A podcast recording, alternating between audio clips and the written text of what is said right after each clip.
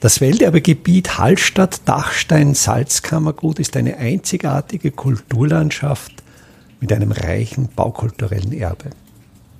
Mein Name ist Friedrich Idam und ich stelle Ihnen in jeder Episode einen neuen Aspekt unseres Welterbes vor. Das Areal in Hallstatt am südlichen Ortsende zwischen Landesstraße und Seeufer war bis in die zweite Hälfte des 19. Jahrhunderts unverbaut und war dem sogenannten Holzaufsatz gewidmet.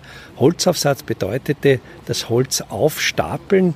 In diesem Bereich lagerten tausende Festmeter Brennholz für die Saline.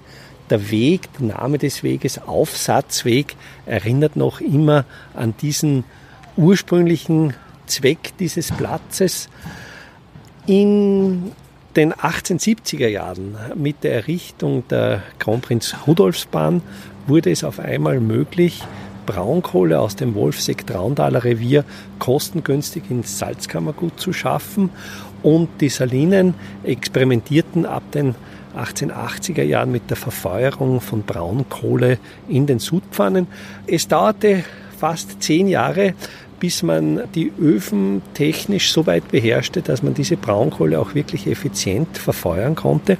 Aber mit der Umstellung auf diese Kohlefeuerung war natürlich die Holzfeuerung obsolet geworden.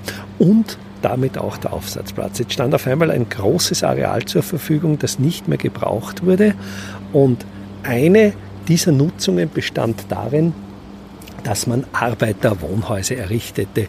Diese Arbeiterwohnhäuser heißen in Hallstatt immer noch die Neuhäuser, obwohl sie natürlich jetzt schon alt sind.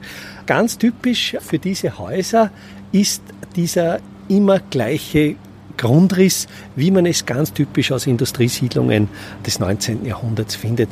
Die Häuser besitzen eine Mittelgangerschließung, das heißt, in der Hauptachse liegt das Stiegenhaus, einerseits zur Vertikalerschließung, andererseits in Kombination mit dem Gang zur Horizontalerschließung. Das Haus besitzt vier Wohneinheiten, vier großzügige Familienwohnungen in zwei Geschossen, also links und rechts dieser Mittelachse. Die Mittelachse ist auch noch durch einen querstehenden Giebel, eine sogenannte Wiederkehr, deutlich sofort von außen zu erkennen, dass hier der Haupteingang des Hauses ist.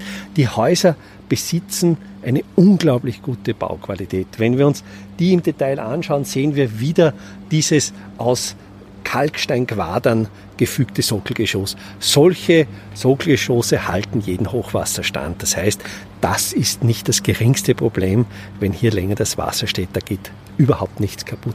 Auf dieses etwa 80 cm hohe Sockelgeschoss ist dann Mauerwerk aufgesetzt und das wurde damals in bester Qualität in Vollziegelmauerwerk ausgeführt, zumindest als Zwei-Schuh-Mauerwerk im Erdgeschoss, im oberen Geschoss als sogenanntes Eineinhalb-Schuh-Mauerwerk, das heißt unten 60 cm, oben dann etwas schmäler, so dass man die Möglichkeit bekam, die Tramdecken des unteren des Erdgeschosses auf diesen Mauerabsatz aufzulegen. Und wenn wir in diese Häuser hineingehen, dann spüren wir auf einmal, heute ist ja wieder einer dieser berühmten Sommertage für das Salzkammergut, fast tropischen Temperaturen. Wir schwitzen wirklich, gehen jetzt die paar Stufen herauf, kommen auf das Niveau des Erdgeschosses und sind jetzt auf einmal in einem wunderbar kühlen Raum. Natürlich ohne Klimaanlage. Das funktioniert einfach durch die Mauermasse, durch diese Bauwerkssubstanz, durch diese Qualität des Mauerwerks. Dieses Gebäude könnte natürlich noch Jahrhunderte überdauern. Wenn wir uns hier die Stiege ansehen, wirklich aus monolithischen Granitblöcken gefertigt, jetzt nach etwa 100 Jahren der Nutzung keinerlei Abnutzungsspuren. Und jetzt kommt dieses Gebäude, wird abgerissen, muss einen Neubau weichen, von dem ich überzeugt bin, dass er nie diese baulichen und bauphysikalischen Qualitäten erreichen wird, wie dieses alte Objekt besitzt.